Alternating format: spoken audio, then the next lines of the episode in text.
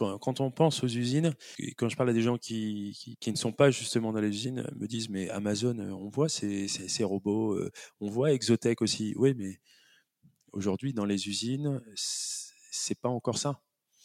Euh, les logiciels qu'ils ont, euh, vous allez dans l'aéronautique, qui sont capables de faire des produits extraordinaires. Les logiciels qu'ils ont, c'est des logiciels des années 80. C'était les premiers à déployer les ERP, ils avaient beaucoup de moyens, ils déployaient ça, c'était fantastique. Mais maintenant, ils ont une tête technique par rapport au métier du, service qui est, qui est, énorme. Et donc, nous, on est là pour euh, créer ces outils qui ont été créés depuis 10-15 ans pour le bureau, bah, pour le produire dans, l'usine, pour le mettre à disposition dans l'usine. Ce qui veut dire de ne pas refaire exactement la même chose, parce que si on fait un Slack ou euh, un Discord ou un, un Outlook pour l'usine, ça va pas marcher.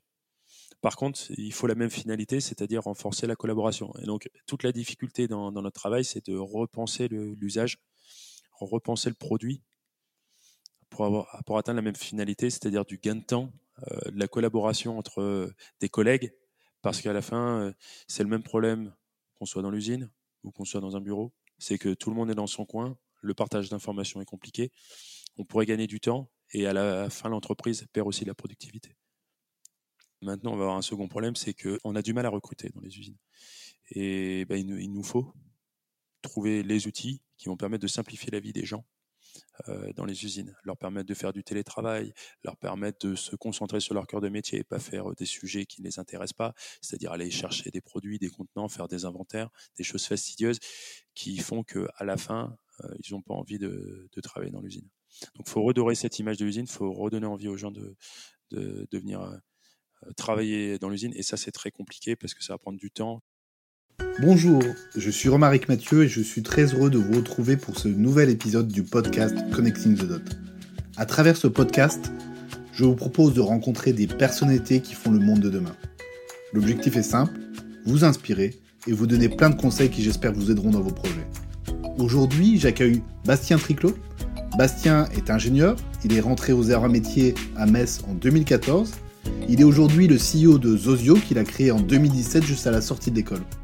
Pour présenter Zozio, c'est une start-up spécialisée dans les solutions pour l'industrie. Zozio s'est donné la mission ambitieuse de changer la manière de travailler dans l'usine en créant l'usine 4.0 avec ses solutions logicielles. Nous allons parler d'entrepreneuriat et d'industrie au travers du parcours de Bastien et de son entreprise. Euh, si vous voulez soutenir ce podcast, n'hésitez pas à vous abonner sur votre application préférée de podcast et me laisser un, message en particulier sur LinkedIn.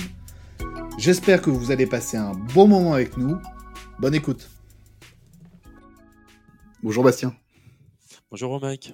Bah, merci beaucoup d'avoir accepté euh, mon invitation pour euh, nous partager euh, ton aventure entrepreneuriale et, l'entreprise que tu as créée, Zozio.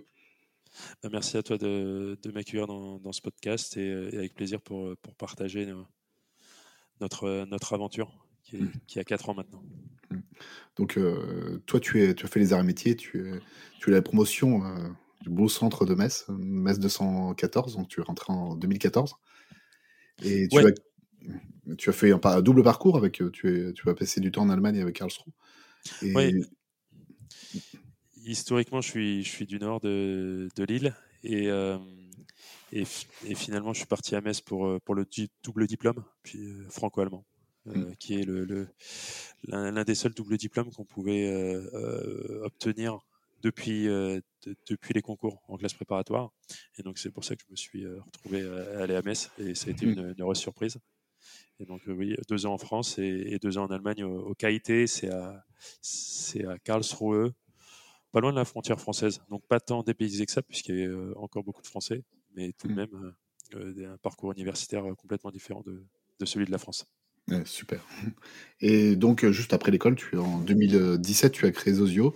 Alors Zozio, tu le représenteras, hein, c'est, euh, un outil qui qui permet de piloter, d'optimiser la chaîne de production, euh, pour aider les managers, vers, vers l'industrie et tu on parlera de de l'usine 4.0 et surtout l'outil que tu as mis en place, avec l'intelligence artificielle. Vous avez déjà fait une levée de fonds, vous avez les 4 millions Aujourd'hui, tu à peu près 25, euh, il y a à peu près 25 employés.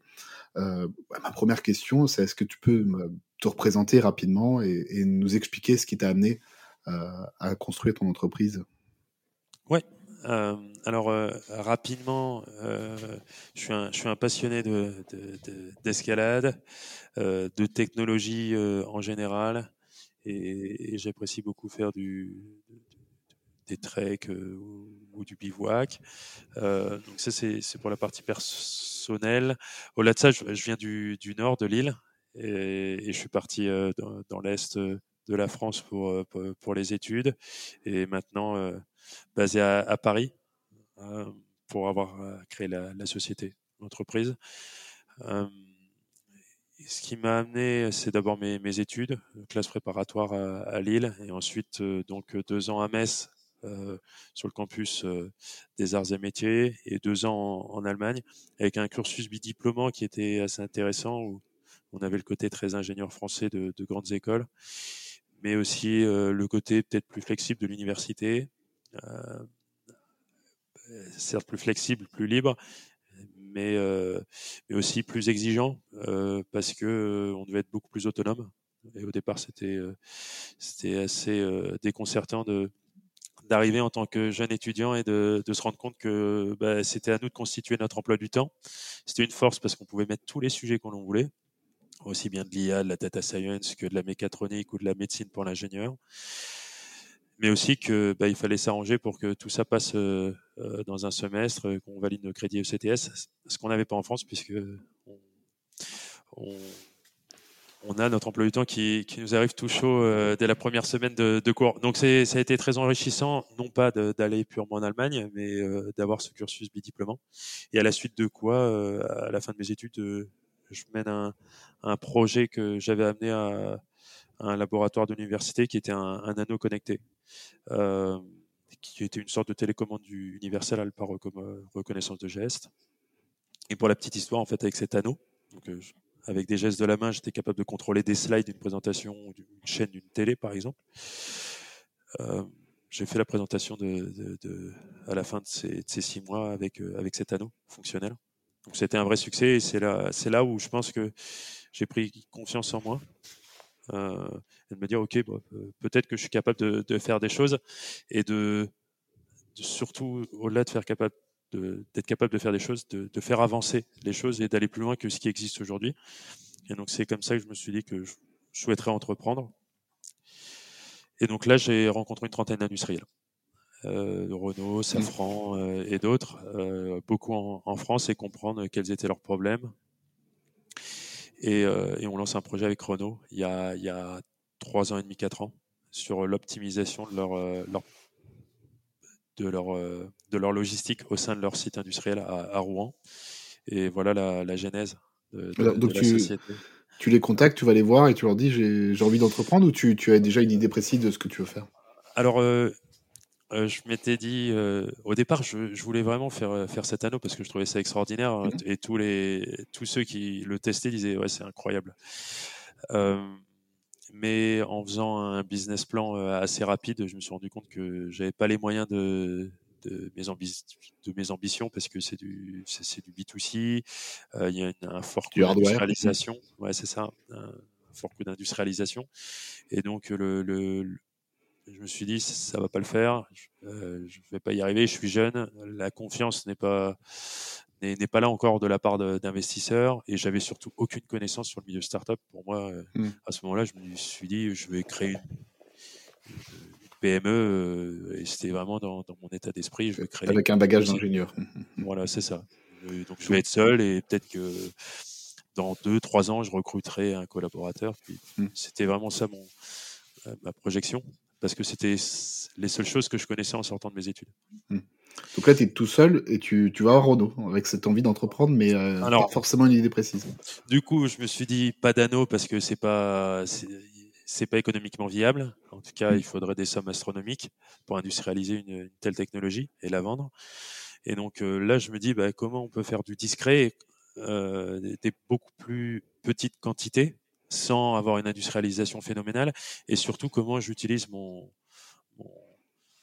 mon, expérience euh, et mon réseau en fait. Et, bah, la chance qu'on a aux arts et métiers, c'est d'avoir un réseau euh, déjà volumineux, mais en plus qu'on puisse activer.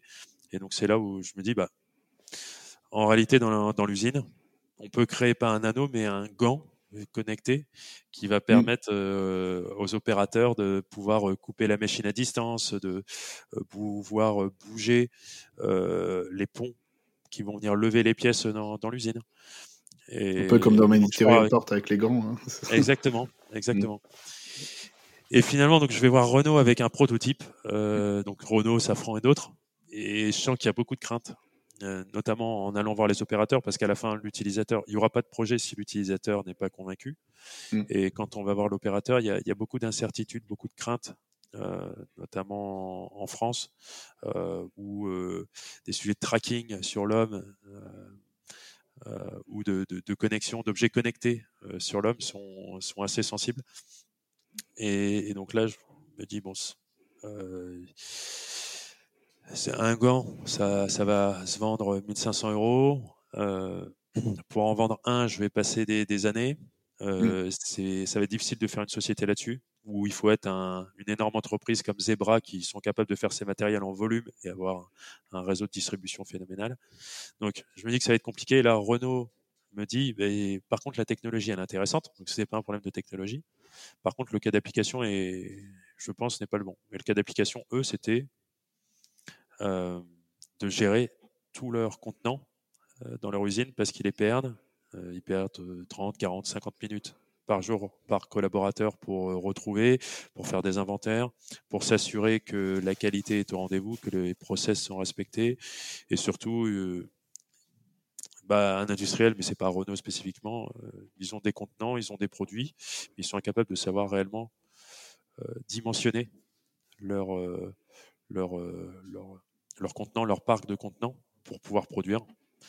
Euh, c'est aussi vrai dans le verre ou dans les cosmétiques où ils produisent, puis après ils se rendent compte qu'ils n'ont plus de contenants disponibles, donc ils coupent leur machine. Ce qui est bête, parce que c'est pas un problème de capacité de production, c'est juste un, problème d'organisation en amont. Et donc on, se lance là-dessus euh, avec Renault, un premier projet pilote. J'étais tout seul, euh, encore, j'avais pas encore mon diplôme aux arts et métiers, et et on lance un projet pilote où euh, je suis à la résidence à Paris des, arts et métiers encore en mmh. tant qu'étudiant et ça m'arrangeait bien pour pas payer très cher mmh. et, de créer ce, premier, euh, ce premier pilote, cette preuve de, concept. Ça marche. En quelques mois, ça, cartonne. Et, à la fin, euh, j'ai un plus gros projet, un bon de commande de, plus de 200 000 euros sur, sur le projet pour, le, pour, le, pour vraiment le, mettre à l'échelle. Voilà, avec Renault. Donc voilà là, comment ça a commencé. Tu as, fait un premier, euh, un premier prototype, un MVP, tu, tu vois Renault. Et euh, donc là, c'est ton unique client, Renault. À, ce moment-là, ouais, c'est mon unique client. On était en discussion avec Safran, que j'avais rencontré au départ en leur disant ah bah, Tiens, Renault, euh, sont intéressés, est-ce que ça vous intéresserait pas? C'était vraiment pour comprendre et le, le, le, besoin de l'utilisateur, c'est que je poussais une technologie, mais en réalité, la technologie et j'en suis persuadé, peut leur apporter des choses, mais qu'aujourd'hui, leur capacité à acheter ce genre de solution n'était pas, n'était pas là. Et peut-être dans 10-15 ans, mais pas aujourd'hui. Et donc, euh, mmh. en les écoutant, et c'est toujours difficile de, et c'est un crève-cœur de se dire, ah, j'ai pensé un produit, une idée, et finalement de se dire que c'est pas la bonne. Oui, c'est souvent euh, le problème aussi qu'on a euh, étant ingénieur, c'est on est soit amoureux de notre produit, mais derrière, faut, faut, voilà, faut être face à une réalité, c'est que euh, faut qu'il y ait un besoin et le besoin client c'est justement euh, ce que tu euh, ce que tu décrivais tout à l'heure en, le confrontant à, des clients et en ajustant en évoluant en pivotant. Ouais c'est exactement ça et, et après il y a dans l'industrie c'est à la fois une force et une faiblesse c'est qu'un c'est ultra les investissements sont ultra rationnels beaucoup tournés autour du retour sur investissement et l'outil que je proposais, le gant, était difficile à, valoriser. C'était beaucoup plus du nice to have pour le pour l'opérateur.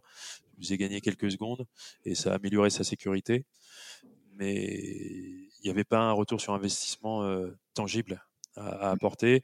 Et en réalité, au-delà du besoin, c'est s'assurer qu'on apporte suffisamment de valeur par rapport au coût euh, d'industrialisation, de développement. Et, et ça, j'en étais pas certain. Et avec le projet de Renault, c'est là où ça me permet d'ouvrir les yeux. Parce qu'en fait, quand on, sort d'études, avec un, un, passé vraiment technique, une formation mm. purement technique, que ce soit en France ou en Allemagne, bah, on ne se pose pas vraiment toutes ces questions. Et quand bien même on l'a entendu, on n'est pas capable forcément de, le mettre sur le papier, ce, mm. rationnel. Donc ça a été une, ça a été l'épreuve du feu, mais ça a été un, un vrai succès. La seule question que je me posais à ce moment-là, c'est est-ce que c'est une lubie de Renault ou est-ce que tous les industriels ont ce problème hmm. et, Alors comment tu fais justement pour, pour, bah, pour les Donc je commence à voir Safran, les autres que j'avais pu contacter. Et, mmh. euh, et, là, ils me, ils me disent que oui, euh, en général, ils, sont ce genre de problème. Euh, maintenant, il y a chaque secteur d'activité a ses spécificités. Par exemple, on travaille aujourd'hui beaucoup dans les cosmétiques. et les cosmétiques, eux, vont avoir beaucoup de contenants, mais avec, enfin, peu de contenants, mais avec des fortes valeurs à l'intérieur. Donc là, ce qu'on va aller chercher, c'est plus euh, le fait qu'ils vont diminuer leur stock, euh, le fait qu'ils vont avoir euh, de l'excellence opérationnelle, qu'ils vont avoir une qualité au top pour leurs clients finaux. Tandis que chez des Renault, des PSA, enfin Stellantis maintenant et, d'autres, c'est beaucoup plus le gain opérationnel. Donc c'est s'assurer que je vais livrer en temps et en heure, s'assurer que je vais avoir moins de contenants je vais faire gagner des secondes aux, opérateurs, que quand j'ai une ligne d'assemblage avec 150 personnes d'affilée sur une ligne d'assemblage d'un véhicule, bah, que je m'assure que chaque maillon de la chaîne soit livré, parce que sinon, une minute d'arrêt, c'est 10, 20, 30, 40 000 euros euh, de perdu en termes de, capacité de production. Mmh. Donc il y a un vrai enjeu opérationnel, là où dans les cosmétiques, on va plus aller chercher l'excellence. Euh, et donc, finalement, avec la même technologie à nouveau, enfin avec la même solution, on ne répond pas exactement aux mêmes besoins. D'accord. Donc là, tu te confrontes. On a, quelle année? On est en 2018 2019 2018-2019. Euh, hmm. Voilà, c'était euh, vraiment les, prémices. Euh, J'ai ce bon de commande. On développe le produit, on le fiabilise parce que une fois qu'on est un POC, qu'on a prouvé la, le, le concept. concept, euh, bah, il faut aller à, l'échelle et, surtout industrialiser. Et quand on travaille avec des industriels, ce qu'ils veulent, c'est pas qu'un concept, c'est un produit qui est sécurisé, euh, c'est un produit mmh. qui euh, va être maintenu dans la durée, qu'en cas de problème de réseau informatique, il puisse continuer à produire ce qui veut dire mmh. qu'on doit avoir des modes dégradés pour notre produit. Et donc là, on commence à rentrer dans un cahier des charges beaucoup plus lourd alors que la preuve de concept, au départ, la partie fonctionnelle, la proposition de valeur, était somme toute assez simple. Euh, donc euh, c'est là où tout le travail se fait. Euh, mmh. Je prends un premier stagiaire, d'ailleurs, qui est toujours chez nous. Tu es toujours tout seul là, à ce moment-là? Alors, Jean, avec le, le, POC de, de, de, 10 000 euros de, de, de L'Oréal, pardon, Renault, je me finance du coup un, stagiaire à ce moment-là. Euh, dire oh, bon, allez, gros investissement, euh, euh, fait recruter un stagiaire et en fait c'est un stagiaire extraordinaire qui est toujours chez nous maintenant, qui est employé, qui a mm. étudié à Epitech et qui euh, m'a permis d'aller beaucoup plus vite sur le, le développement mm. parce que j'ai appris sur le tas. À développer sur du web, à développer tout un tas de technologies parce qu'on fait aussi bien des à ce moment-là, on faisait aussi bien des capteurs jusqu'au euh, réseau chez le client euh, pour euh, déployer notre serveur. On n'était pas du tout dans l'état d'esprit SaaS ou, quoi que ce soit. On était à des années-lumière de ça. Et donc, lui m'a permis de, gagner du temps et de mieux maîtriser ces technologies parce qu'en sortant des arts et métiers, je maîtrisais ni le Python, ni l'HTML, ni le CSS, ni le PHP. Et donc, on s'en sort avec des, des, formations Open Classrooms, mais derrière, il y a euh, tout un tas de procédés, procédés, de structuration de code, de structuration de, de développement produit que, que j'avais pas du tout. Et donc là, il mmh. m'a permis de, de, de, passer un, un cap. Voilà, et c'est un succès parce qu'il est toujours là chez nous. Euh, mmh. Donc, avec lui, vous, enfin, accélères et tu, euh, tu livres un. Enfin, c'est plus un prototype peut-être, c'est déjà un peu plus qu'un prototype? C'est ça, c'est ça. donc le premier projet, et là on signe un, un notre projet avec Safran euh, et L'Oréal. Donc, euh, la première usine de, L'Oréal qu'on a signée, c'est à Vichy, donc la marque de, de, soins que vous, pouvez connaître. Et, et, donc là, ça y est, on commence à, signer. C'était exclusivement avec le réseau Arts et Métiers à ce moment-là, euh, ce qui mmh. permettait d'aller voir des gens sans élément de rassurance le seul élément étant l'école, euh, aller voir les gens, et prospecter et leur dire ah, bah, je suis un petit jeune des arts et métiers, est-ce que ça, ça vous intéresse? Parce que j'avais pas d'argent, euh, tu es seul employé de, de, Zozio mmh. et dire ah, bah, j'ai déployé un, un, premier projet pilote chez, chez Renault, bon, ça fait peu. Oui, c'est. donc on fait avec les moyens du bord. Encore très crédible. Non. Et donc c'est comme ça qu'on commence. On fait un autre projet pilote chez L'Oréal et, et après on, on a industrialisé aussi la solution. Et c'est la même solution chez L'Oréal, Renault et Safran. Et c'est là qu'on comprend qu'en fait, non, on peut faire euh, une entreprise euh, beaucoup plus ambitieuse, aller beaucoup plus loin, euh, industrialiser et mutualiser la solution pour l'ensemble de nos clients. Quand bien même les besoins ne sont pas exactement les mêmes. Il y en a un, ça va être des contenants métalliques de 1 mètre cube. L'autre, dans les cosmétiques, ça va être des énormes cuves de 3 tonnes. On va avoir des crèmes dedans. Et euh, Safran, ça va être des pièces de moteur de, de, Rafale, par exemple. Et donc là, on est sur des domaines complètement différents. Et finalement, on a réussi à construire une, solution suffisamment modulaire pour qu'elle s'adapte à chaque client et déployable en, en, moins de deux jours. Avec des besoins qui sont un peu différents. Ouais, c'est ça. C'est mmh. toute la, c'est une de nos forces, c'est qu'on, comme on, on, rend ça accessible, euh, aussi bien nous en termes d'opération de développement euh, que pour eux euh, aussi en termes de risque ou de déploiement, bah, on a une solution qui est quand même bien moins coûteuse, avec une, qualité de service euh, supérieure, parce qu'on on stack à chaque fois des, services supplémentaires à chaque fois qu'on avance dans nos développements. Comme c'est du SaaS, ça profite à, chacun. Hmm. Ce qui n'était pas forcément l'état d'esprit des industriels au moment où on a commencé à, venir sur le marché. C'était un peu compliqué de, de leur expliquer qu'ils allaient devoir payer une licence plutôt que payer un développement. Euh, surtout dans les cosmétiques ou la pharma où ils ont des fortes marges et ils aiment bien euh, dépenser euh, du capex rapidement. Donc il a, fallu les, les, motiver et leur faire comprendre que c'était dans leur intérêt. Et maintenant, ils sont bien contents d'avoir les évolutions parce qu'au début, il y avait très peu de fonctionnalités. Maintenant, ils ont un produit très complet avec énormément de valeur sans payer beaucoup plus cher. Donc c'était dans, dans, leur intérêt. Et le, le, le, là, tu as trois clients. Tu as, trois clients à ce moment-là On est toujours en 2019, j'imagine euh, Ouais, c'est ça. Alors, euh, euh, peu, de chiffre d'affaires à ce moment-là. Pourquoi? Parce que c'était. Euh, c'était les premiers, c'est que c'était pas mal de projets pilotes où ils nous faisaient pas encore suffisamment confiance pour, pour mm. aller signer des, des, des, vrais projets industrialisés. Mm. Voilà. c'est, mais suffisamment intéressant, et là je dirais euh, euh, suffisamment intéressant pour, euh, pour nous en interne et pour de potentiels investisseurs pour dire, OK, il y a quelque chose à faire, et la manière d'adresser le marché est suffisamment intéressante pour que ça soit un succès dans les prochaines années.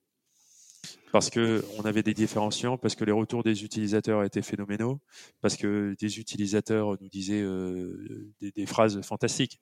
Euh, un opérateur dans une de nos vidéos de cas d'usage qui dit euh, avec Zozio la vie est belle ou euh, un autre opérateur dans une autre usine dans un autre secteur dit euh, ah, vous avez complètement changé ma manière de travailler grâce à vous je peux faire du télétravail dans les usines, on ne peut pas faire de télétravail un manager reste hmm. tout le temps derrière et donc maintenant grâce à nos solutions on est capable aussi d'apporter de, la flexibilité dans le travail des, opérateurs hmm. des managers et ça c'est fantastique et, et quand des investisseurs ont eu ce retour de la part de, nos clients. À ce moment-là, ils n'étaient pas nos investisseurs. Ils se sont dit, OK, il faut y aller. Et c'est comme ça euh, qu'avec ces premiers projets, ces trois premiers projets sans trop de chiffre d'affaires, euh, on franchit l'étape qui était nécessaire pour nous pour, pour se développer, qui était euh, chercher nos premiers investisseurs. Et donc là, on va chercher des business angels. Euh, et c'est un succès, ça se fait assez rapidement, euh, en, quelques mois, et, on lève euh, un peu plus de 500 000 euros à ce moment-là. Donc euh, en 2019, tu lèves 500 000 euros, première, première étape. C'est ça, 500 000 euros. Pour moi, c'est une fortune mmh. à ce moment-là. les investisseurs me, me disaient Wow, enfin 500 000, c'est rien. tu vas pas pouvoir faire grand-chose. Alors que moi, dans mon business plan, je me disais, mais avec 500 000 euros, on peut faire énormément de choses. Donc j'étais un peu mmh. déconnecté. Et finalement, euh, c'est vrai que ça part vite et qu'on peut pas faire grand grand chose et que pour passer un step au-dessus, il faut complètement changer d'ordre de grandeur. Euh, comment on les a convaincus? C'était le produit, donc les retours clients. C'était aussi euh, la capacité à, monter à l'échelle sur, sur notre produit, aussi bien en termes de, d'opération que de vente, Mm. parce que notre produit est, est- est fixe, modulaire. Et donc, tout notre sujet, c'était de- d'aller adresser des, des segments de marché euh, de manière efficace pour aller euh, récupérer les, les premiers clients. Euh, donc, c'est- ça a été un succès. Et pour la petite histoire, c'est assez intéressant, c'est que c'était à Vivatech. euh, J'ai rencontré le, le premier Business Angels. euh, c'était à, à Vivatech. euh, J'étais sur la une péniche parce qu'on avait eu un stand à, à Vivatech et, et le soir, on avait été invité sur une péniche avec Cédric O, Mm. qui était secrétaire d'État au, au numérique. Ancien ministre. Voilà. Et, euh, et donc, euh, il parle. euh, et, moi, connaissant personne, euh, j'étais un peu seul. Puis, je vois une autre personne seule. Et donc, je, vais, voir cette personne qui me dit Bah, tiens, oui, au moins, on, on s'ennuiera pas, on pas ce soir. Et cette personne me dit bah, Un de mes amis de, prépa a, créé une start-up. Et l'a revendue en, en 2018. Donc, c'était PeopleDoc. C'était Jonathan Benamou. Euh, qui a fondé notre qui a revendu PeopleDoc du coup euh, euh, de son Qui a d'ailleurs été fondé avec euh, deux Gazzard. Oui, Alors ils sont Julien quatre. Enodi aussi, euh, ouais, c'est tout à fait. Et euh, et en fait, euh, du coup, il me met en relation et euh, Jonathan Benamou, euh, le courant passe super bien et il me dit, bah, je vais en parler à, à des amis Business Angels euh, et on va voir ce qu'on ce qu'on peut faire. Et c'est comme ça que ça se fait hyper rapidement. Euh, avec la confiance euh, de, de- de Jonathan, puis après ses, ses amis respectifs. Euh, voilà comment ça se construit. Et avec des, des fondateurs de, de renom dont on est, dont on est hyper fier, mais aussi des, des industriels euh, qu'on était essayé de mettre aussi en tant qu'investisseurs dans, dans notre société. Des managers, en tout cas dans l'industrie de, Renault et d'autres entreprises. Alors, Voilà. Et donc, c'est là où on lève à peu près 500 000 euros. Ça nous permet de recruter une petite équipe, de consolider le produit. Euh, notre investissement, c'était 60%, 60 à 70% sur, la tech, parce qu'on on avait encore des, carences en termes de cybersécurité à ce moment-là et, d'autres choses, ce qui était nécessaire pour aller adresser notre marché. Et, euh, ensuite, le reste, c'était de recruter euh, un commercial. D'accord. Et t'es toujours tout seul là t'es- Alors, euh, à En ce moment-là, euh, en, ter- en termes de, de, de part, tu veux dire, dans, Oui, dans la société enfin en termes de. Est-ce que tu as ton, ton cofondeur euh, Fabrice, c'est ça? Ouais, il m'a Euh, rejoint un, un peu- plus d'un an euh, après la création. C'est à peu près au même moment. À ce moment-là, euh, et c'est là où on a travaillé en confiance euh, euh, au départ, c'était de se dire, euh, bah, moi, j'avais pas les moyens de le, de- de- de le payer. euh, euh, derrière, je pouvais, je pouvais pas subvenir à, à, une- à autant de- d'employés ou, ou même de, Mm. de profils de, ce niveau-là. Et donc le deal, c'était, euh, bah, on va aller lever ensemble. euh, euh, Il t'aide à lever à ce moment-là. voilà, il, il m'aide à lever et mais avec aucun papier signé. Mm. donc il m'aide à lever et, et après on avait une négo sur sur les parts derrière et, et ça a été un succès. quoi. Mm. Et donc après il m'a rejoint un an après euh, après la création donc c'est à peu près au même moment que la, la levée où, euh, où euh, on se rencontre j'étais à l'incubateur arts et métiers le seul dans, dans l'école et et je rencontre une personne là dans l'incubateur qui me dit ah bah j'ai un ami là aussi qui, qui qui pourrait t'aider il est mentor de start-up à ce moment-là. Donc Fabrice mon associé était mentor à, à Wilco. Il était patron du jury de, de Healthcare. Et il a une énorme expérience. Comme nous on, on pilote aussi des objets connectés dans, dans notre solution. Mm. Euh, il a une énorme expérience dans les télécoms. Il était patron des opérations d'une BU euh, dans, dans- chez SFR. Euh, Donc il a cette expérience euh, de- de- d'opérateur de- d'objets connectés que sont les téléphones, de- d'opérateurs de réseau et, euh, et aussi de, de gestion de projet, d'installation, de déploiement euh, de, de fibre optique lui à l'é- à l'époque. Et, et donc euh, c'est là où on s'est dit ok, ben, en fait c'est on doit travailler ensemble parce que moi j'ai la chance de connaître le milieu industriel, j'ai le besoin industriel, j'ai la technologie. Par contre, j'ai pas le, j'ai pas le savoir-faire d'opération. Euh, en fait, il apporte une touche de seniorité. À ce moment-là, j'avais, euh, j'avais 25, 26 ans. Euh, j'avais rien prouvé. Euh, les seules choses que j'avais pu prouver, c'était des succès clients et un, mmh. un, vrai plébiscite par les clients sur, le, sur notre solution. Donc on avait réussi à vendre et en plus c'était utilisé et ils avaient envie de l'utiliser parce qu'en plus on signe des projets généralement sur 3 à 5 ans. Donc ça c'était euh, c'était ultra positif, mais à côté de ça, ça, ça, fait pas une société quoi. Euh, je suis mmh. seul, euh, il faut créer une organisation. Et donc c'est là où il m'apporte pas mal de choses. Et donc on a finalement une parfaite complémentarité sur nos savoir-faire. Lui c'est la seniorité, c'est le management, c'est les organisations, c'est opérer des, des produits complexes, hardware, software mettre en place des process de déploiement, faciliter le déploiement de, de, mmh. solutions euh, réelles euh, sur le terrain. Et, moi, par contre, c'était, euh, je dirais, le, côté visionnaire, vision produit et aussi commercial parce que j'arrivais à bien me débrouiller chez les clients. parce que je pense que je comprends les, besoins des industriels parce que je mène dedans depuis, depuis 10 ans maintenant. Donc, euh, donc, à ce moment-là, vous, êtes euh, Fabrice qui te rejoint, vous faites une levée de fonds, 500 000. Euh, qu'est-ce qui se passe? Alors, qu'est-ce qui se passe à ce moment-là? Donc, c'était courant 2019. on recrute donc un commercial. Et, là, on commence à faire de la, vente, donc de la prospection, on commence à cibler.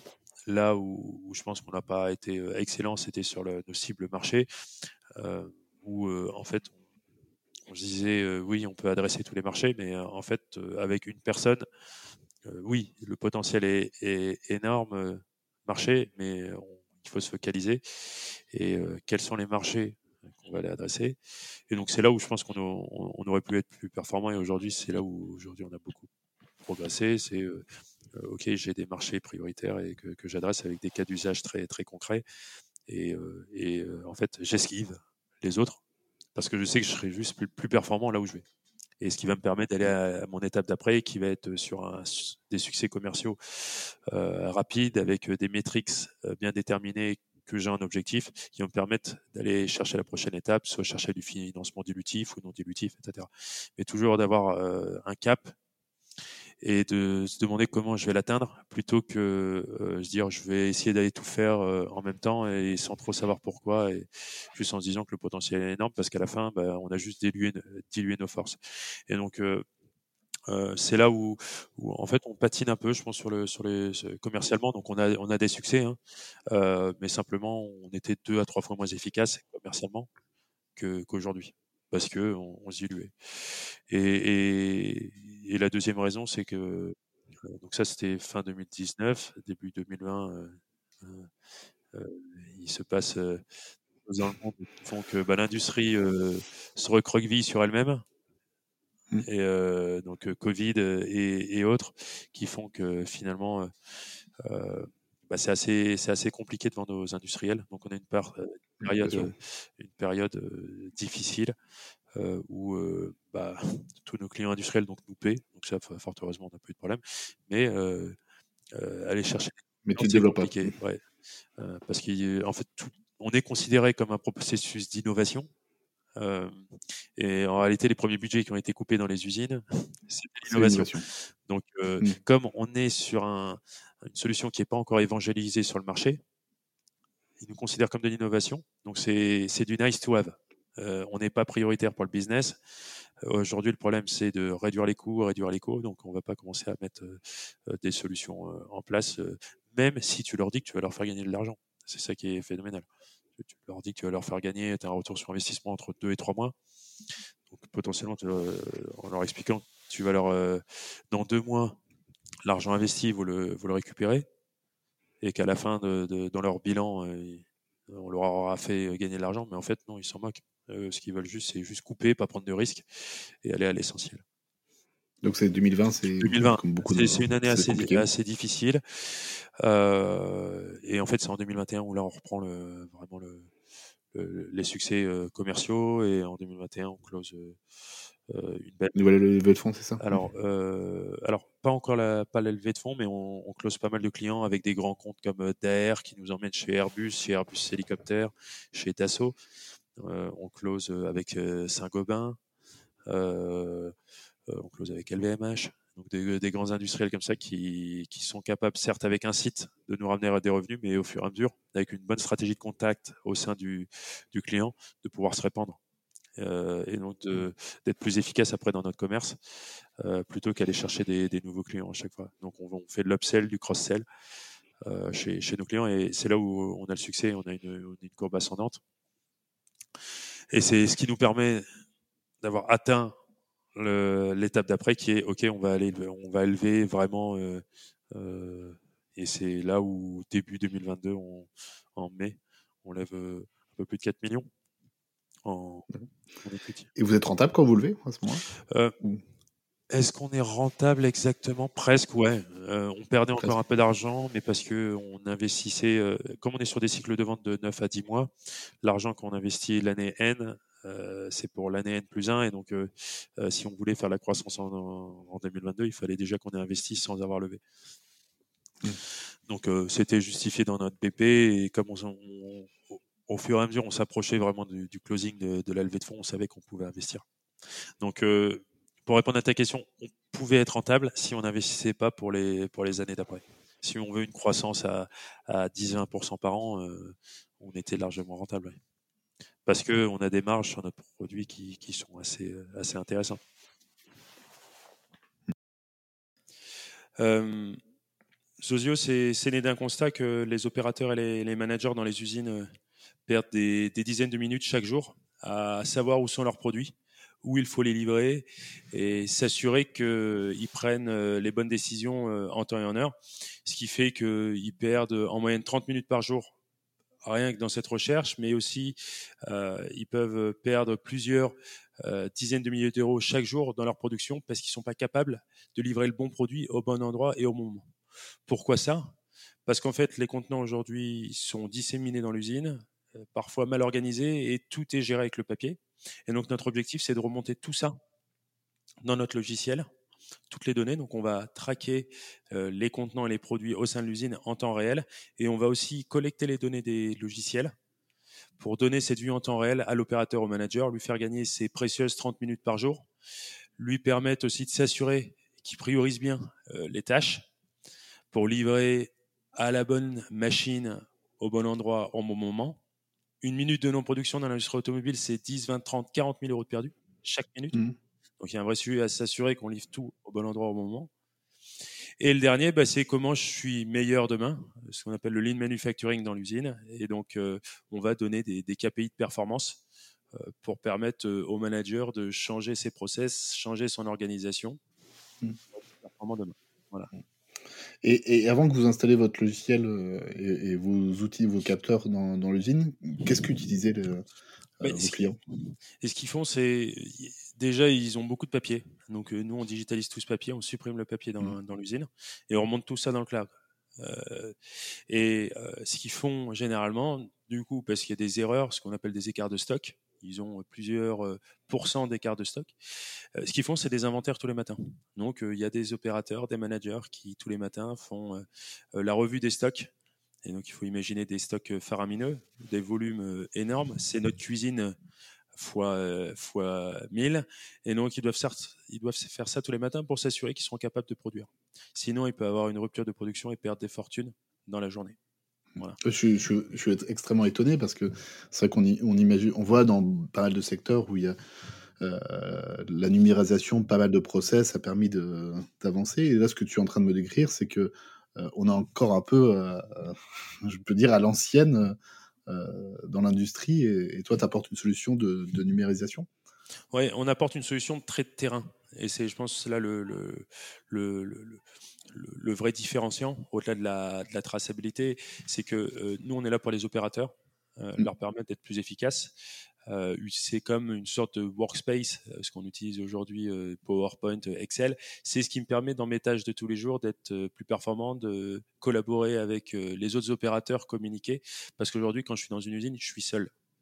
Et les logiciels qui sont là actuellement, c'est des logiciels de planification. Donc, c'est dire produire à tel moment, telle, telle pièce, telle voiture, telle, telle cosmétique mais ça ne leur dit pas comment le faire. Ça ne les aide pas à le faire. Finalement, euh, c'est des logiciels presque de gestion de projet, je dirais. C'est logiciels de planification, mais c'est pas des logiciels pour euh, moi être plus efficace. Savoir ce que j'ai dans mes stocks, quel est le produit que, que je dois prendre, s'assurer qu'il euh, a eu le bon contrôle qualité par l'équipe d'avant, etc. Et ça, nous on refait tout le maillon de la chaîne sur le terrain et on est capable d'aider les opérateurs pour leur dire c'est ici, c'est dans le bon état, tu peux le prendre et c'est ici que tu dois l'emmener tu peux nous faire confiance. Et à la fin, c'est quoi? C'est des gaps de production faramineux. Et c'est aussi une des meilleures conditions de travail pour les opérateurs et moins de gâchis. Euh, parce qu'on est, quand on parle de cosmétiques, c'est des tonnes chaque année de produits qui sont gâchés. Parce que je, je, suis extrêmement étonné parce que j'ai l'impression que ce sujet-là a été traité dans les usines, en fait. Euh, non, c'est ça qui est, qui est fantastique. Et on croit, quand, on pense aux usines, je sais pas pourquoi, et, quand je parle à des gens qui, qui, qui, sont dans les qui ne sont pas justement dans les usines me disent mais Amazon on voit ces, ces, robots euh, on voit Exotech aussi oui mais aujourd'hui dans les usines c'est pas encore ça euh, les logiciels qu'ils ont, euh, vous allez dans l'aéronautique, qui sont capables de faire des produits euh, extraordinaires. Les logiciels qu'ils ont, c'est des logiciels des années 80. C'était les premiers à déployer les ERP, ils avaient beaucoup de moyens, ils déployaient ça, c'était fantastique. Mais maintenant, ils ont une tête technique par rapport au métier du, service qui est, qui est, énorme. Et donc, nous, on est là pour créer ces outils qui ont été créés depuis 10-15 ans pour le bureau, bah, pour le produire dans, dans l'usine, pour le mettre à disposition dans l'usine. Ce qui veut dire de ne pas refaire exactement la même chose, parce que si on fait un Slack ou euh, un Discord ou un, Outlook pour l'usine, ça va pas marcher.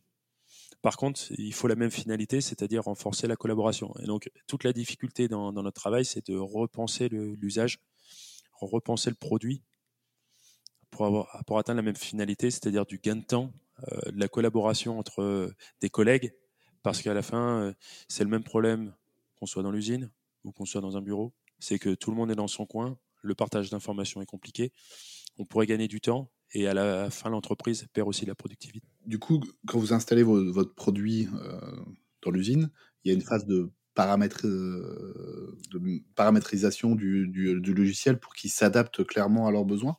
Ou vous avez réussi à avoir un, produit suffisamment large pour que l'utilisateur puisse le paramétrer et l'utiliser à sa convenance?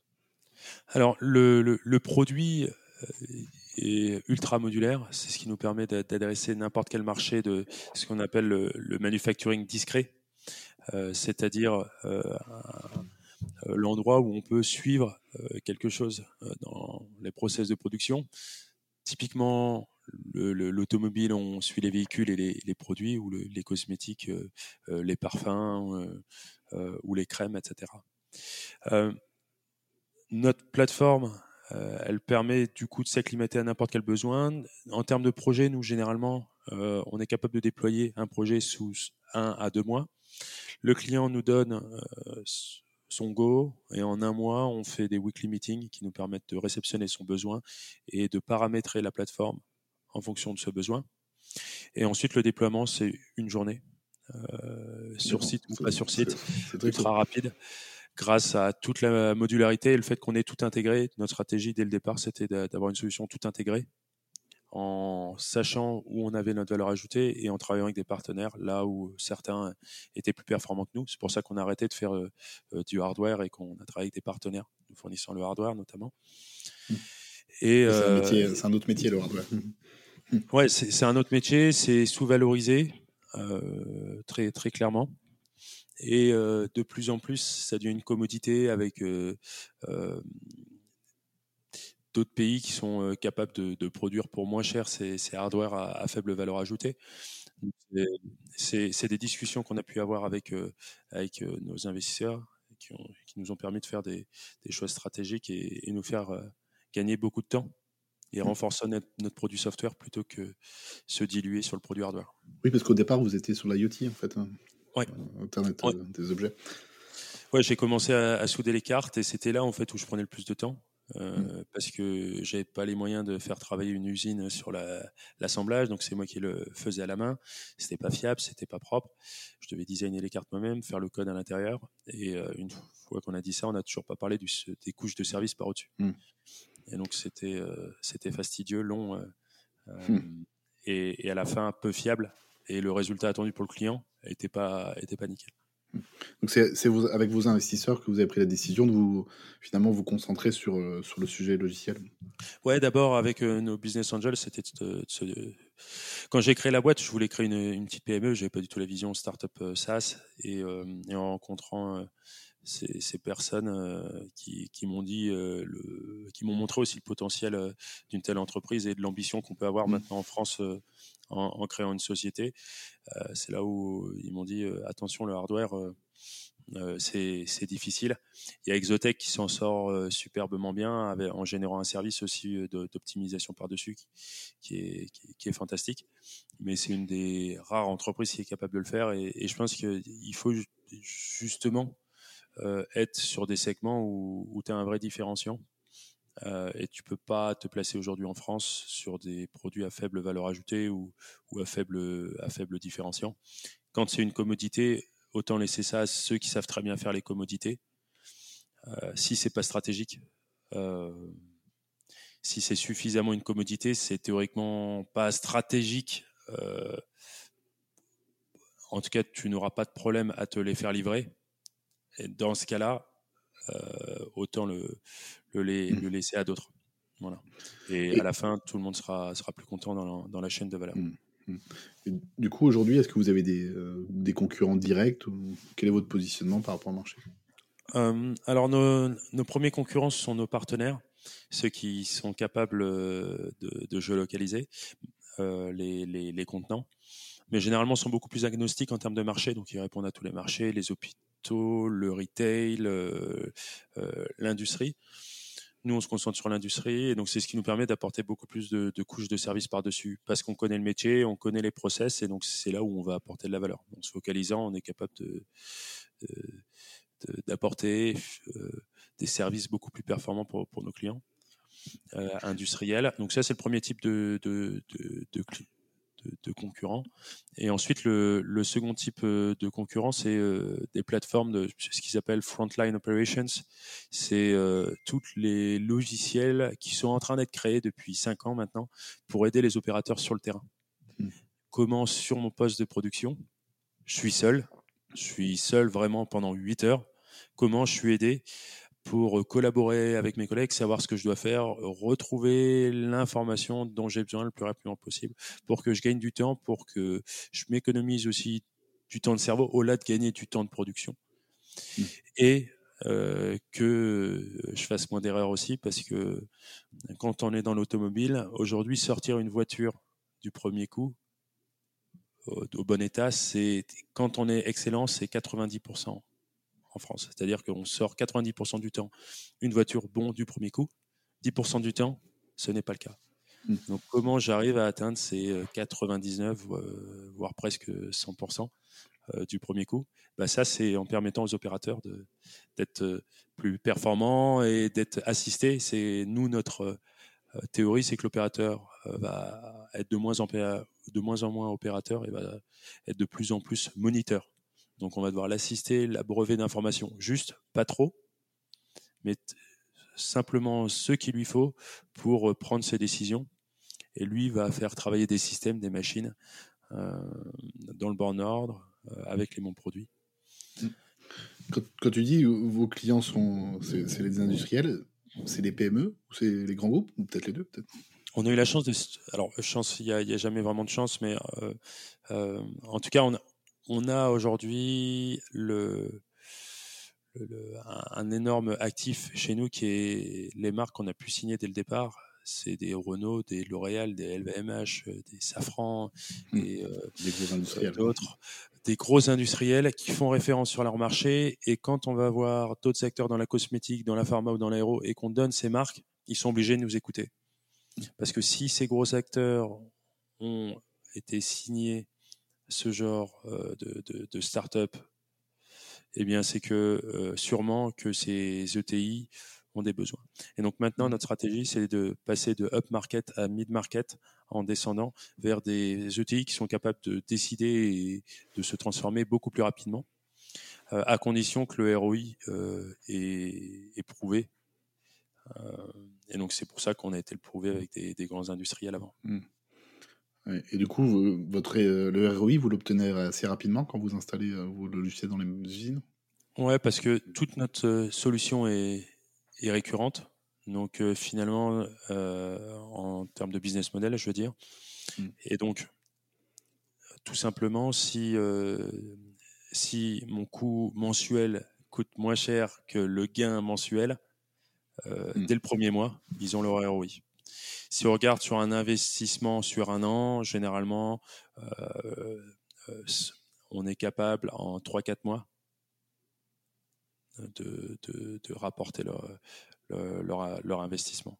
Donc ils ont un ROI en, 3-4 mois, c'est-à-dire qu'on coûte à peu près un quart de, ce que l'on rapporte en, moyenne. Mmh. Mmh. C'est énorme parce que généralement dans l'industrie, ils parlent de, de, un an pour, pour signer, voire deux ans. Mmh. Euh, et, comme on appuie sur les choses qui font mal aujourd'hui dans, l'usine, qu'on a été euh, créer la société avec des besoins des clients, on est capable maintenant d'apporter des, retours sur investissement importants. Oui, quand on voit dans l'industrie l'achat de machines qui peuvent valoir souvent des, millions, l'amortissement, il est sur, il n'est pas sur un an, il est sur plusieurs années. Hein. Oui, oui sur, des dizaines d'années. Oui, ouais, c'est ça. Mmh. Euh, typiquement, Saint-Gobain en Suisse, un de nos clients, on leur a permis euh, de, d'arrêter de faire travailler les opérateurs le, week-end euh, grâce à notre solution parce qu'ils avaient des, des, chevalets sur lesquels ils, posent le, verre. Saint-Gobain produit énormément de verre, mmh, mmh. des vitres pour les véhicules ou pour, pour l'immobilier aussi. Et euh, derrière, leur problème était que dès que la, la production avait fini on leur demandait d'aller chercher un chevalet, sauf qu'il y avait 300 chevalets dans l'usine. C'est énorme, c'est des dizaines de milliers de mètres carrés, ils ne savaient pas. Et donc, ils perdaient 3, 4, 5, 10 minutes à chaque fois pour aller chercher un chevalet.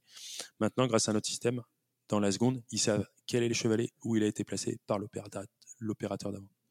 Et donc là, on leur a fait gagner énormément de temps, ce qui leur permet de produire plus et d'arrêter de, les faire travailler le week-end. Les opérateurs sont hyper contents. L'opérateur nous a dit, avec Zozio, la vie est belle. Et ça, ça a été mmh. fantastique d'entendre ça parce que pour la première fois, on comprenait la valeur vraiment aussi du produit. C'est pas que de la performance, c'est aussi la qualité de vie au travail.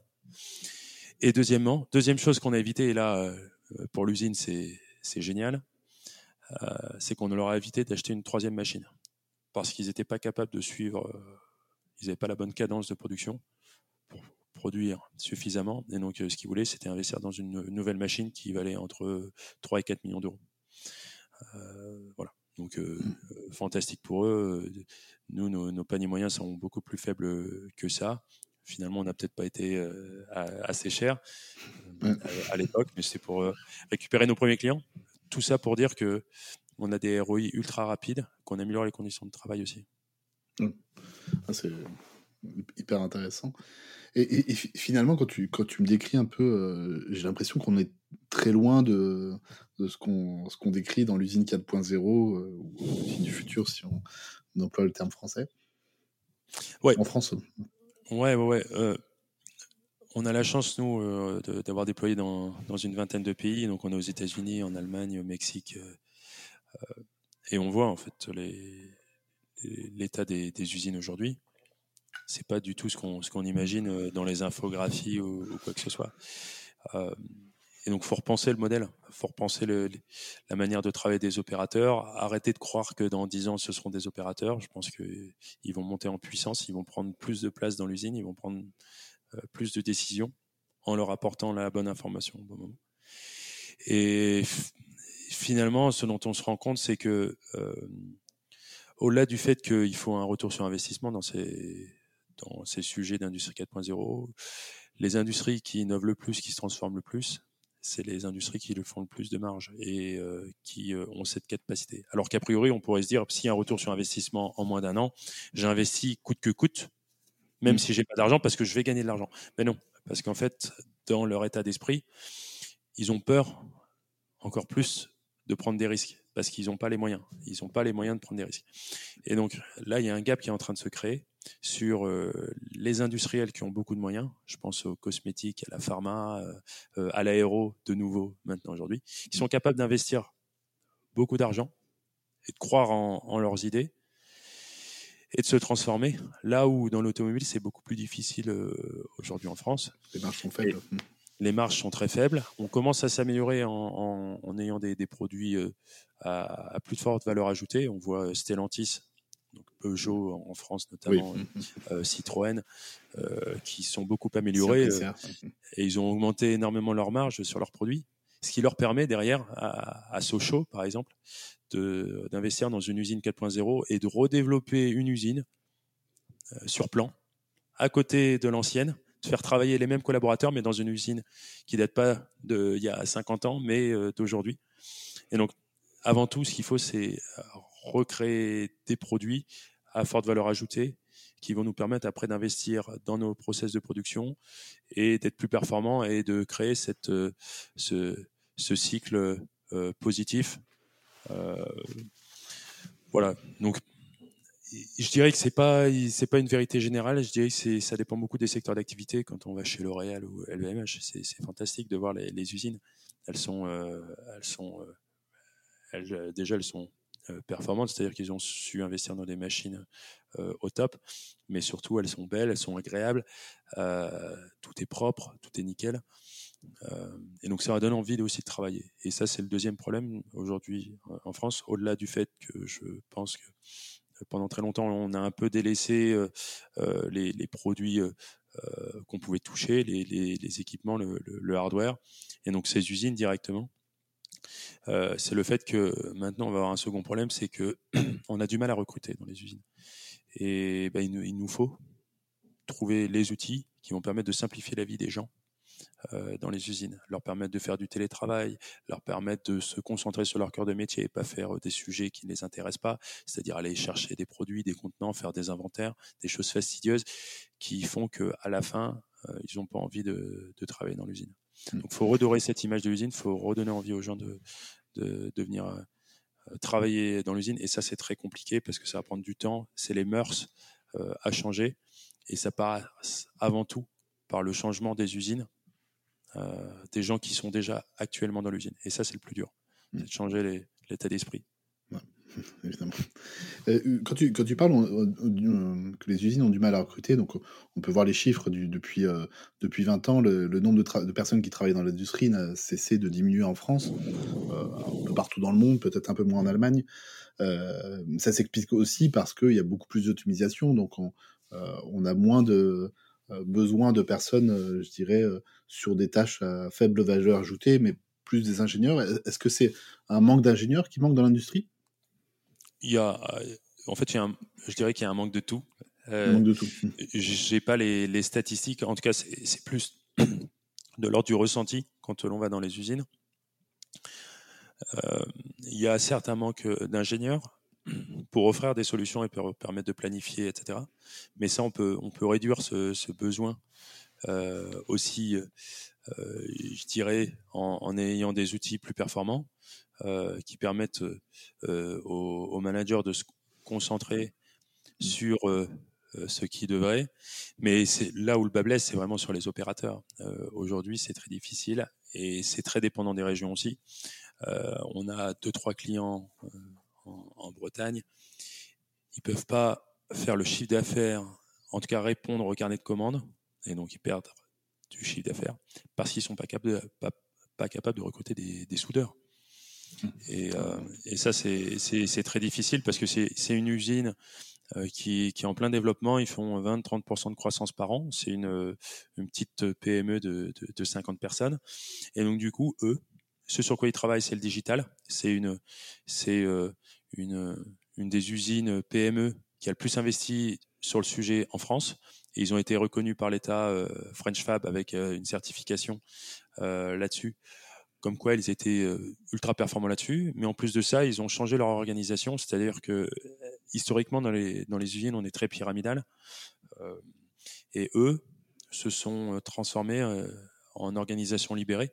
Et on voit aujourd'hui que dans les usines, on est capable de le faire aussi en faisant confiance aux opérateurs, puisque les formations des opérateurs a changé hein, en 100 ans. Un opérateur d'aujourd'hui n'est pas du tout le même opérateur qu'il y a 100 ans. Il a des connaissances qui sont outre complètement différentes. Euh, et en plus de ça, on a des outils différents qui nous permettent de collaborer. Et donc, ils utilisent ces outils pour réorganiser, donner beaucoup plus de poids aux opérateurs, permettre aux opérateurs derrière d'être beaucoup plus impliqués dans la performance euh, et aussi de changer les choses, c'est-à-dire de changer les process dans l'usine pour que eux-mêmes aient des meilleures conditions de travail. Et donc, euh, on rentre dans quelque chose de beaucoup positif, là où parfois, euh, historiquement, dans les usines, on pouvait assez rapidement rentrer dans, dans la confrontation. Hmm. Donc il y a un changement aussi d'organisation. tu parles d'entreprise libérée, c'est vrai qu'on on a un exemple en France avec Favi depuis des années, depuis les années 80 d'ailleurs, mis en place une entreprise libérée où justement euh, un, des exemples qu'on a c'est de euh, de pouvoir faire confiance aux gens et par exemple au lieu d'aller chercher un gant à l'autre bout de, l'atelier parce que le stock est limité c'est de donner en, accès libre c'était juste un exemple pour faciliter la rapidité euh, c'est intéressant ce que tu dis sur, sur cette. J'ai par exemple deux, deux exemples. Donc cette, cette tôlerie fine ils font de la tôle, ils, travaillent mmh. la, matière fine, l'acier généralement. Euh, c'est la, société AMI, AMI, euh, qui est aussi euh, portée par un, par un, Gazar. et ensuite, Nicomatic, là qui est, qui est en, Savoie, qui est, qui est un de nos clients, euh, et qui euh, là aussi a une organisation euh, libérée. Et là, c'est une plus grosse entreprise. Ils sont de 200-300. Ils font des, des, connecteurs ultra poussés à forte valeur ajoutée. Je crois qu'ils font 20% de croissance par an. Et, et ils ont changé leur organisation. Une organisation ultra horizontale où les gens peuvent prendre des risques sur le terrain, investir. Donc, ils sont capables de passer des bons de commande sur le terrain avec des sommes très importantes. Et finalement, c'est eux qui font le changement et c'est plus euh, le haut de la pyramide qui, euh, qui essaie de pousser le changement et ça marche super bien. C'est les entreprises qui se portent euh, très bien, ils arrivent à recruter très bien et il y a un sentiment ultra positif quand on, va dans l'usine. On déployait chez, chez Nicomatic il y, a, il y a quelques semaines. mes, mes, collègues me disaient Waouh, c'est une usine 4.0 que on n'a jamais vu ça. Et pourquoi? Parce qu'en fait, c'est les gens du terrain on leur a expliqué ce qu'était une usine 4.0, puis après, ils, il, la créent par eux-mêmes hmm. en, s'impliquant. Et ça change tout. Ça va beaucoup plus vite.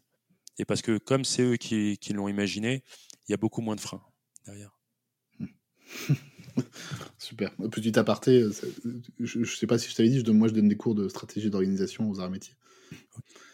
Et euh, ça fait sept ans que je parle de Favi, d'entreprise libérée, parce que justement, j'essaye de, de bah, leur montrer qu'il y a d'autres modèles d'organisation.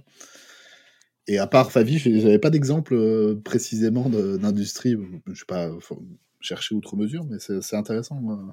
Je, je, bah, je, te, donnerai les, les, contacts euh, avec plaisir. C'est des, des, gens ultra sympas et, et, qui sont là justement pour pour, euh, je dirais, expliquer le modèle et montrer que ça marche parce que on a beaucoup vu ces entreprises libérées, ces organisations dans, dans les métiers du service.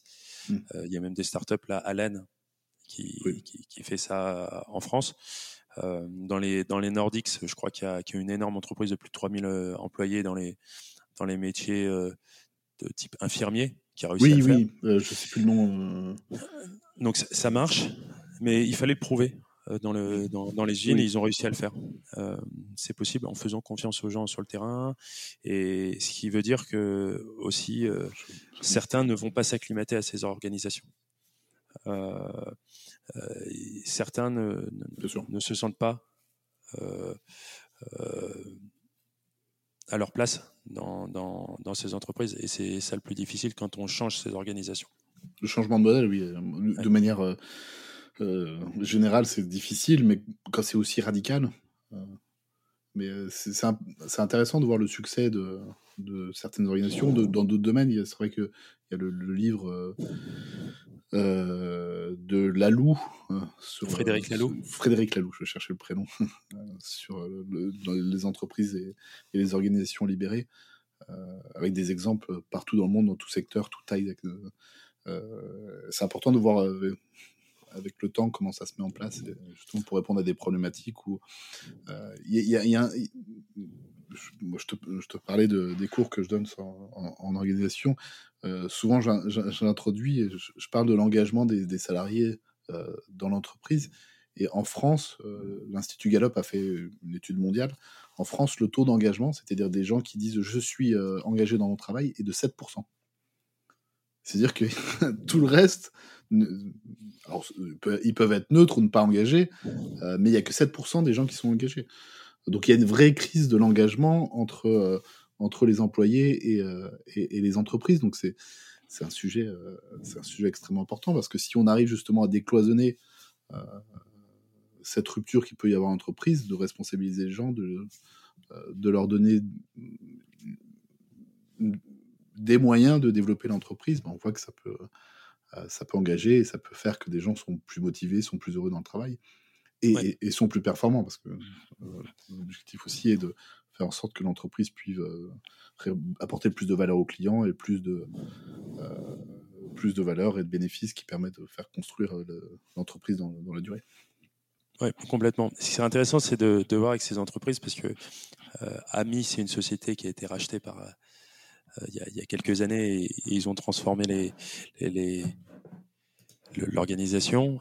Euh, il serait intéressant de voir c'est euh, quel était finalement le, l'état de l'entreprise avant et maintenant, qu'est-ce que ça a changé, être capable d'évaluer ces, ces, changements et de mmh. voir quand on a une meilleure implication des collaborateurs, qu'est-ce que ça change au sein de l'organisation?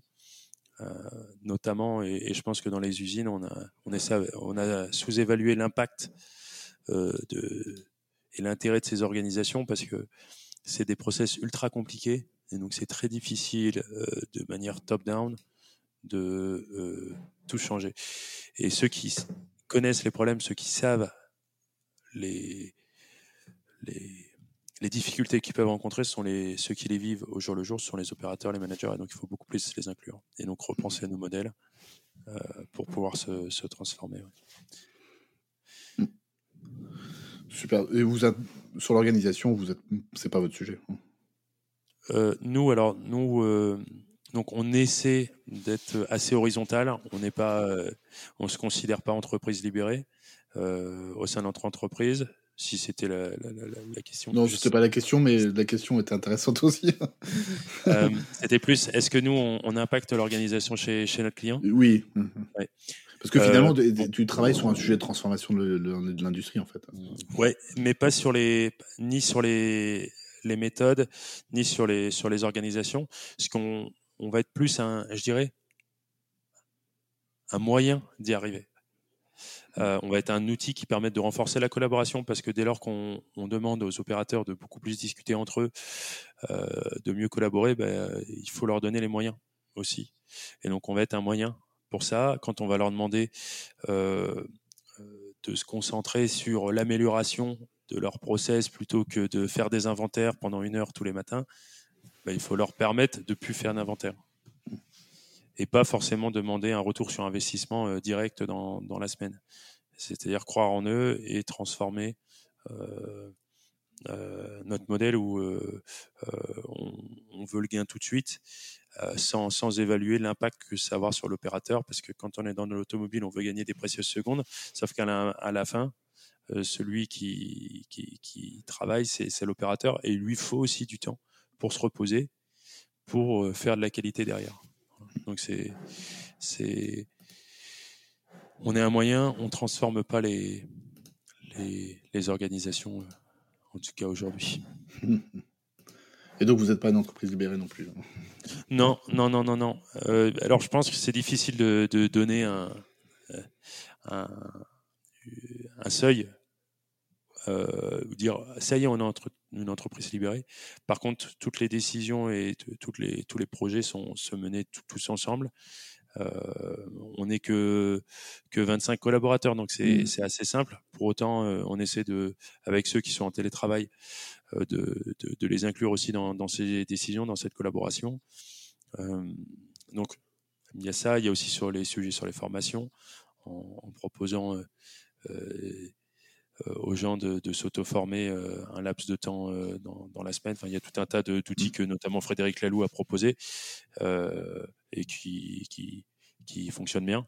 Et, et, ce que je trouve assez intéressant, c'est que ça, ça, ça, remet aussi en question un peu parfois la, la vision qu'on a des, des startups euh, à base de, de baby-foot et, et, et d'autres choses. Euh, mmh. qui font pas que à la fin les gens sont plus impliqués. Euh, mais c'est beaucoup plus dans nos méthodes, dans notre organisation qui vont faire que les, les, collaborateurs vont, vont s'impliquer. Mmh. Donc c'est je, je, pense nous on a on jamais eu de baby foot on a eu une table de ping pong à, un moment mais à la, maintenant on l'a pu parce qu'on a changé de bureau et ça n'a rien changé les gens sont, sont toujours aussi impliqués et du coup la, la, la remarque que je me fais c'est euh, ne nous trompons pas parfois quand on veut améliorer les conditions de travail quand on veut renforcer l'engagement c'est d'abord une quête de sens c'est de montrer aux gens qu'ils ont de l'impact de permettre aux gens de prendre des décisions par eux-mêmes sans que au-dessus ils aient, euh, donné leur accord pour que eux sentent qu'ils ont du poids dans l'organisation et ce qui leur permettra de prendre de plus en plus de poids dans l'organisation. Mmh. Euh, très bien. Et, si tu pouvais définir la culture de Zozio en, deux, trois phrases, pas plus. La, culture de, Zozio, déjà, c'est de l'audace. Euh, euh, pourquoi? Parce que dès, le départ, euh, aller dans une usine et, aller dire à, au client quel, est, votre problème et, on va essayer de le résoudre. Nous, on a la technologie, vous avez le, problème et, le et je dirais le savoir-faire technique. Donc aidez-nous et on va on va créer une boîte là-dessus. Donc c'est l'audace et continuer à, aller à l'audace, c'est-à-dire que on se repose pas euh, sur, sur nos lauriers.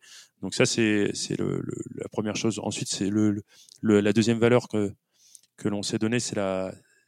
Euh, en français, on, dirait coopération. Euh, donc c'est discuter entre vous, mais ça ne veut pas dire faire des, des réunions, mais c'est beaucoup euh, s'échanger de, de, messages, demander l'avis des autres. Tous les matins, on a un, ce qu'on appelle un all staff meeting. Tout le monde se parle et chaque équipe euh, chaque team a, un jour spécifique dans la semaine présentant un des projets qui ne sont pas des, sujets de, prime abord pour les autres équipes.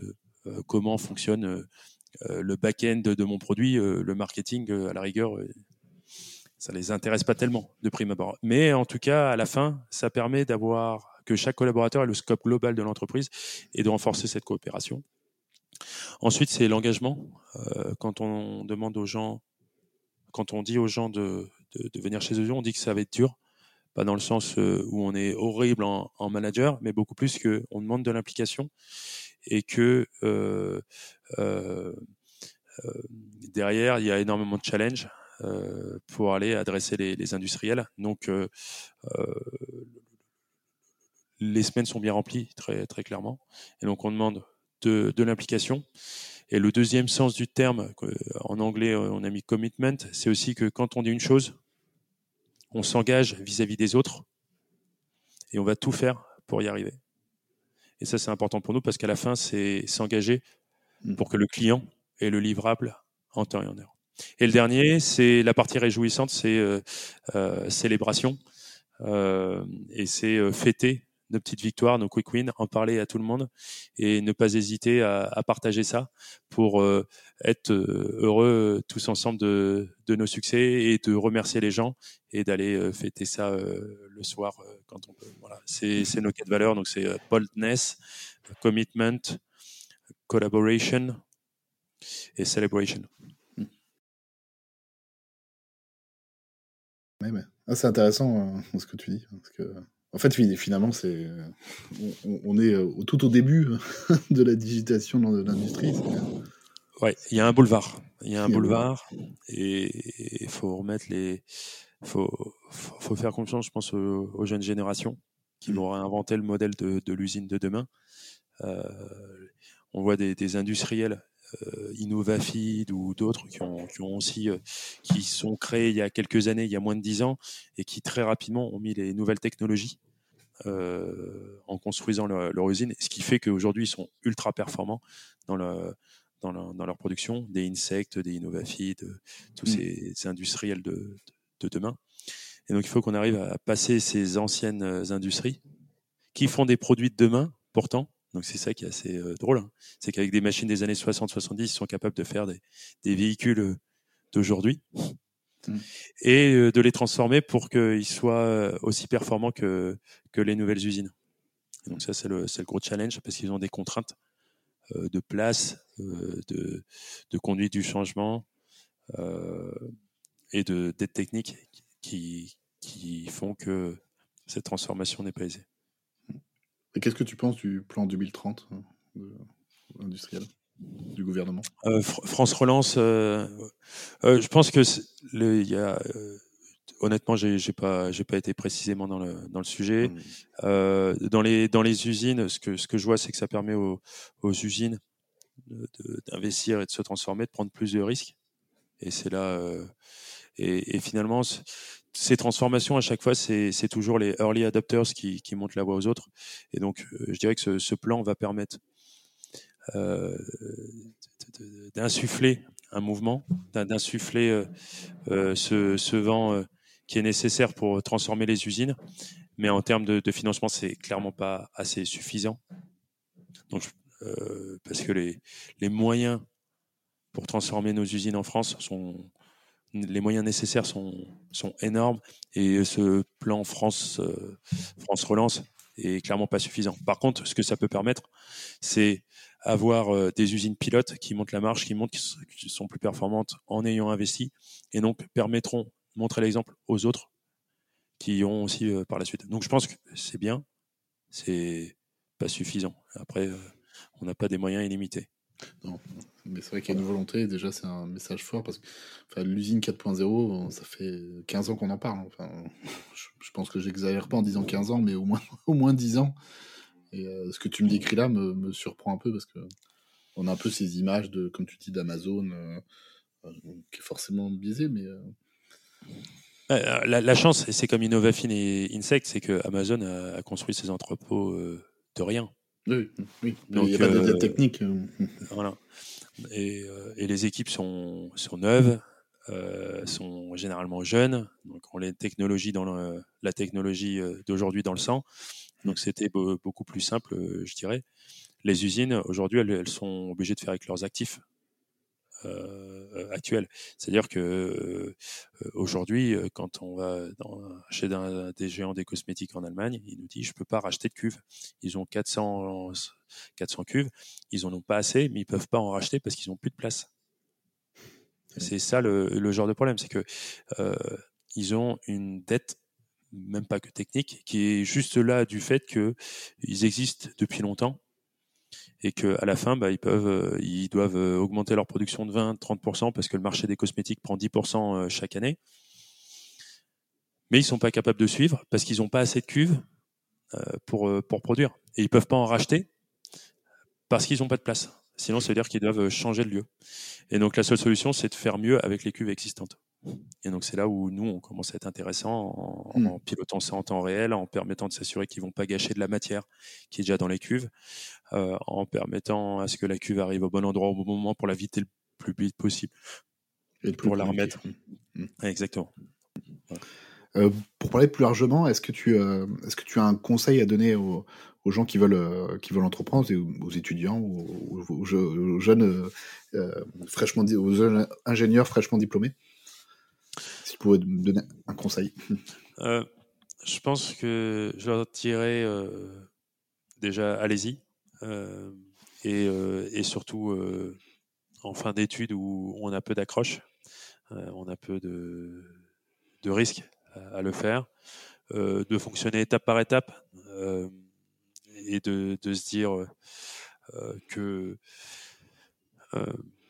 bah, on se donne des objectifs à trois mois, à six mois, pour pas se donner un, objectif euh, trop dur. C'est ce que essayé de faire moi au départ, et euh, j'avais un, engagement avec euh, avec mes parents sur sur ça justement. Ils m'ont dit ok, on te suit, on te finance un, petit peu au, départ, mais par contre, il y a des moments, des jalons où tu te dis on arrête ou, on continue, et c'est se donner ces objectifs simples, efficaces, atteignables qui nous permettent après euh, d'embrayer pour pas avoir de perte de confiance, pour pas être démotivé, pour voir les succès aussi, euh, les étapes que l'on franchit parce qu'on les voit rarement quand on entreprend et quand on a la tête dans le guidon. Donc ça serait mon conseil. Et, bah, si je devais le refaire, parce que c'est un peu ça aussi euh, euh que, que, je dirais, c'est que faites-le le plus tôt possible, même parfois, même euh, aux arts et métiers euh, directement. Euh, j'aurais aimé pouvoir entreprendre beaucoup plus. parce que le risque est encore plus faible et parce qu'aujourd'hui, de plus en plus, on aide les, étudiants pour entreprendre. Et mmh. j'aurais bien aimé le faire le plus tôt possible. Et surtout, faites-le dans un, dans une, quelque chose qui vous passionne. parce que c'est beaucoup, c'est beaucoup plus facile d'être résilient dans un secteur dans lequel on est passionné, dans lequel on croit. Et j'étais surpris la fois dernière, j'étais jury pour des projets d'entrepreneuriat euh, bah, justement aux arts et métiers. Et j'étais fasciné de voir que maintenant 50% des projets sont sur des dominantes euh, euh, d'écologie ou de biens communs. Et, en fait de leur dire allez-y parce que ce que vous avez vous dans vos têtes, les personnes plus seniors, moi le premier en 5 ans ça a évolué du tout au tout. Nous on les a pas. Et c'est vous qui faites le monde de demain. Donc croyez en vos idées. Vous n'avez surtout pas les biais d'expérience qui font que plus on a l'expérience, plus on, moins, plus on fonctionne dans un, dans un état d'esprit et moins on se permet d'ouvrir notre esprit, moins on est créatif. Donc allez-y, profitez-en et, euh, prenez des risques. Il y a de plus en plus de moyens en France euh, pour, pour entreprendre, aussi bien euh, public. On a la chance d'avoir la BPI qui finance jusqu'à 30 000 euros assez rapidement en subvention. Euh, on a euh, les étudiants entrepreneurs, c'est cette formation euh, qui permet d'être étudiant encore lorsqu'on entreprend et d'être formé sur les business plans, sur des sujets d'entreprise que moi j'avais pas et que j'ai pu faire à l'époque. Et on a aussi l'écosystème des startups, mais on n'est pas obligé de faire une startup. L'écosystème de, financement qui s'est bien développé aussi dans le privé et qui fait qu'aujourd'hui c'est beaucoup plus simple qu'il y a 15 ans. Et, donc c'est le bon moment. en France, on, a cette chance-là. On est en train de voir cet écosystème. Il faut, je pense, euh, croire en ses idées et, y aller. Et se dire que on a tous quelque chose à apporter dans ce monde. Merci beaucoup. Euh, est-ce que tu, euh, tu as eu justement un conseil qu'on t'a donné et qui t'a servi dans ta carrière d'entrepreneur? Euh, c'est un de mes un de mes mentors euh, commercial qui était un, qui, qui, est à la retraite maintenant mais qui était un brillant commercial dans, dans les télécoms qui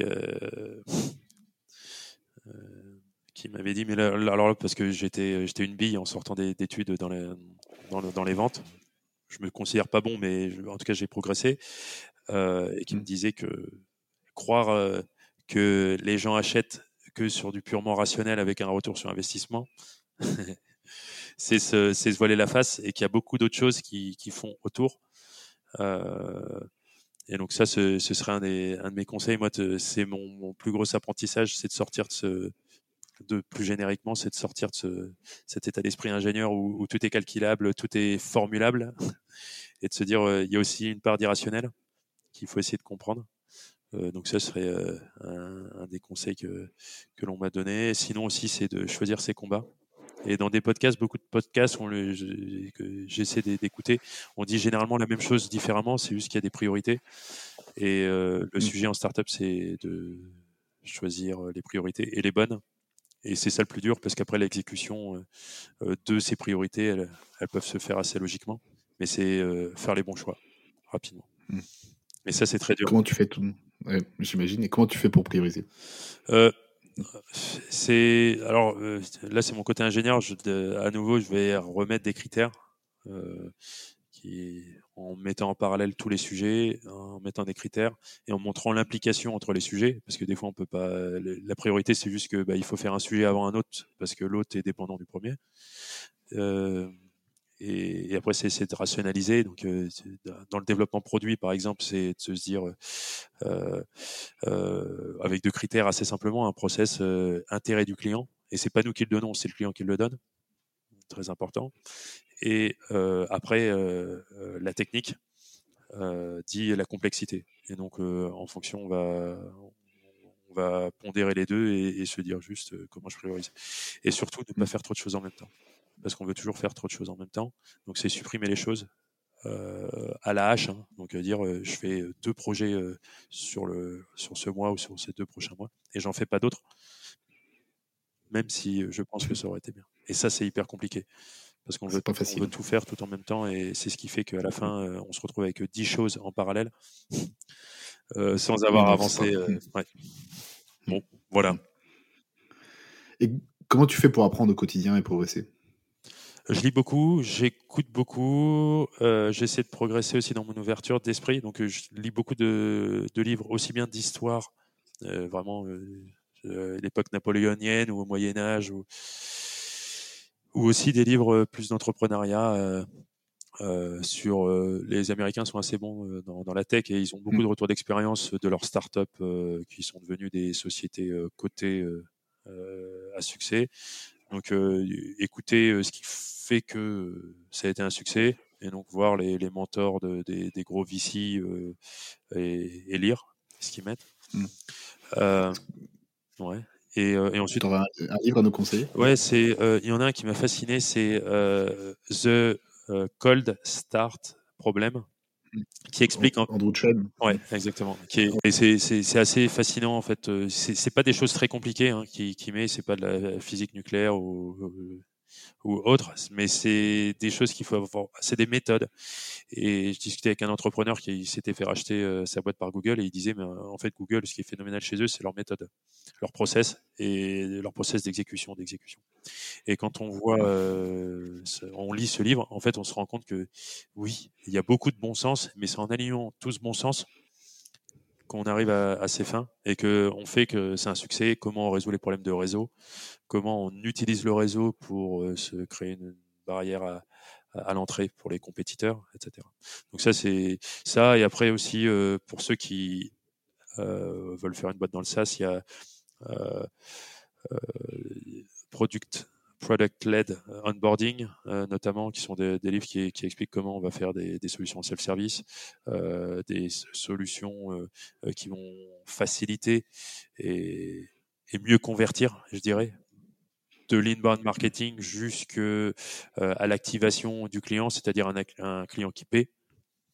Euh, et donc, euh, en reprenant des modèles de, de startups qui ont réussi comme Canva, comme Slack, euh, qui ont un onboarding ultra, euh, ultra simple sur la plateforme. On s'en rend même pas compte. Canva, on crée pas de compte euh, avant d'utiliser la plateforme.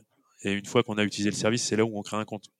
Parce que, par principe de cohérence, que dès lors qu'on a produit du contenu, qu'on a utilisé une plateforme, et, on va se dire, OK, je m'inscris. Et tout ça, c'est plein de méthodes mmh. qui permettent derrière de gagner, de doubler, de tripler sans trop euh, aussi doubler et tripler ces, ces, opérations en interne. Voilà. Les éléments de friction pour supprimer, pour amener directement à l'utilisation du produit plutôt que demander plein d'informations.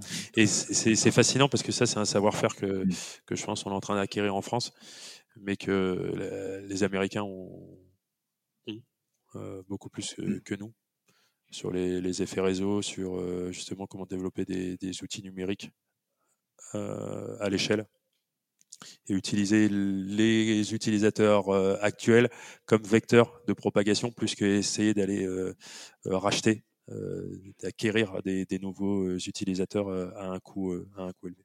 Voilà. Un coût d'acquisition élevé. Voilà. Top. Qu'est-ce qu'on peut te souhaiter pour Zozio et pour l'avenir?